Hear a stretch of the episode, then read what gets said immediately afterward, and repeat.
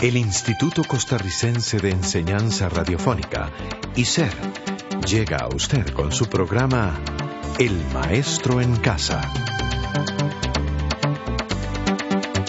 El Maestro en Casa, un programa educativo a su servicio.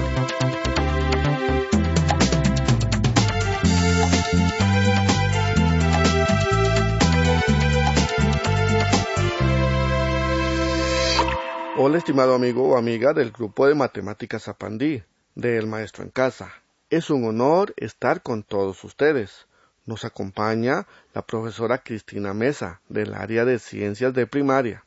Muchas gracias. Ha sido un placer haber estado durante 16 semanas con esta en los programas radiofónicos del curso de matemática. Cristina, hoy estamos en la última semana de este libro y también con el último tema de estudio, a saber, el teorema de los senos. Este tema nos permitirá resolver problemas con los triángulos oblicuángulos. ¿Con qué? Triángulos oblicuángulos. ¿A qué se refiere con este tipo de triángulos?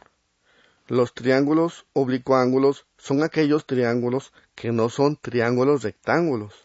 O sea, que solo trabajaremos con los triángulos obtusángulos y los triángulos acutángulos. Exactamente. Recuerdo que en la semana anterior estudiamos las razones trigonométricas seno, coseno, tangente y contangente para resolver triángulos rectángulos. Entonces, con el teorema de los senos, solo se pueden resolver problemas con triángulos obtusángulos y con triángulos acutángulos. Digamos que sí, porque los triángulos rectángulos son un caso particular.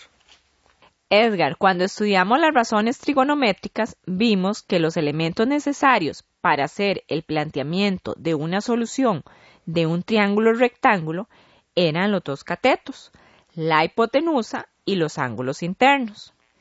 En el caso de los triángulos oblicuángulos, ¿qué elementos debemos tomar en cuenta? En los triángulos oblicuángulos se deben tomar en cuenta los vértices de los triángulos y las medidas de los lados opuestos a ellos. Eso quiere decir que si tenemos un triángulo con vértices A, B, C, los lados de medidas A minúscula, B minúscula y C minúscula son los lados opuestos. Correcto. Para poder resolver un triángulo oblicuángulo se deben conocer las medidas de tres de sus partes antes de que se calculen las tres medidas de las otras partes. Edgar, entonces la solución de este tipo de triángulos depende de qué elementos se conocen. Exactamente. ¿Y cómo es que el teorema de los senos hace la relación entre los lados y los ángulos? Este teorema dice que en todo triángulo la razón entre el seno de uno de sus ángulos y el lado opuesto a este es la misma para sus tres ángulos. Y si, por ejemplo, se tiene el triángulo ABC, ¿cómo se puede enunciar el teorema de los senos?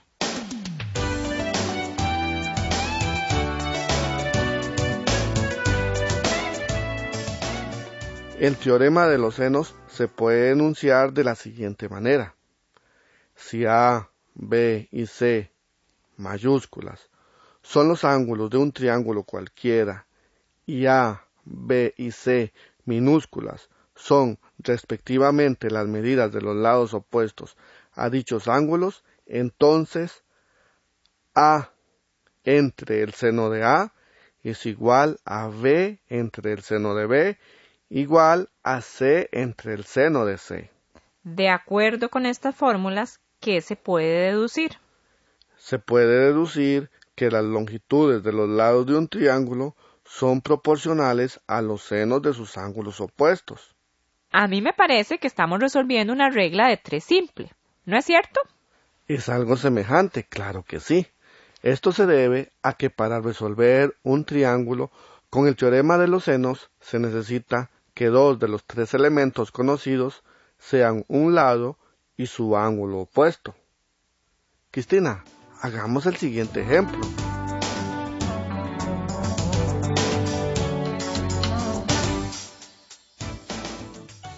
Si en el triángulo ABC conocemos que la medida del lado A es 3,57 centímetros, la medida del lado B es 2,5 centímetros y la medida del ángulo de vértice A es 64 grados, ¿cuánto miden los ángulos restantes y el tercer lado?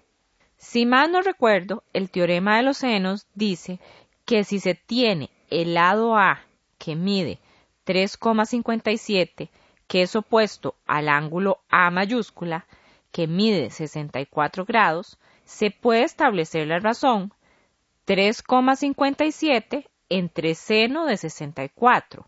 ¿Así es? Perfecto. También se puede establecer la razón entre el lado B y el seno de un ángulo B. Ahora igualamos estas razones. Entonces nos queda la proporción 3,57 entre seno de 64 igual a 2,5 entre seno de B.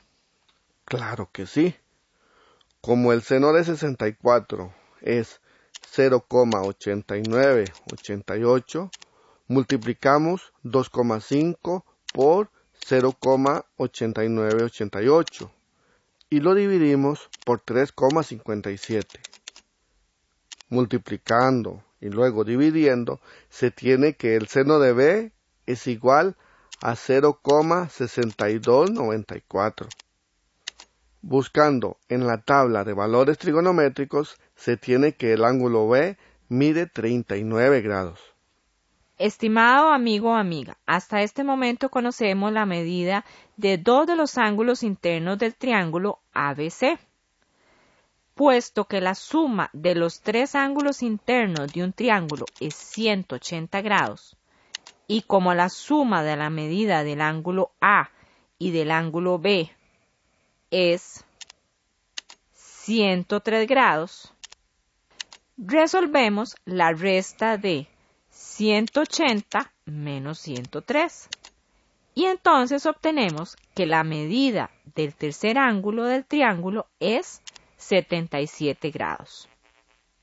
Para hallar la medida del tercer lado del triángulo, utilizamos siempre el teorema de los senos con la ecuación seno de 64 entre 3,57, pero ahora igualado con la razón seno de 77 entre la incógnita C, la medida del lado opuesto al ángulo de medida 77.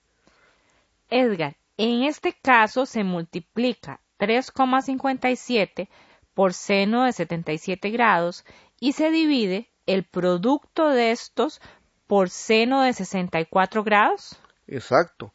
Como el seno de 77 es 0,9744 y el seno de 64 es 0,8988, se tiene que C es igual a 3,57 por 0,9744 entre 0,8988. O sea que la medida del tercer lado del triángulo mide 3,87 centímetros. Exacto. Estimado amigo o amiga, resolver triángulos oblicuángulos es bastante laborioso y necesita mucho tiempo. Y también una calculadora. Las operaciones son muy grandes. Claro que sí. Para la prueba de matemáticas apandí se permite utilizar las calculadoras que posean las operaciones básicas. Me imagino que también se pueden resolver muchos problemas con el teorema de los senos. Bastantes. Usted puede estudiar los ejemplos que hay en el texto básico y en los apartados 3 y 4 de cada esquema. Estimado amigo o amiga, con esta semana finalizamos el estudio del libro de matemáticas apandí. Ha sido un honor haber compartido este precioso tiempo con ustedes. Esperamos que el objetivo de los programas de radio se hayan cumplido y que sean de mucho provecho. Muchas gracias por su sintonía. De verdad que le deseo todo lo bueno que Dios le pueda ofrecer. El estudio es una gran bendición. Muchas gracias por haber compartido todo este tiempo con nosotros. Hasta, pronto.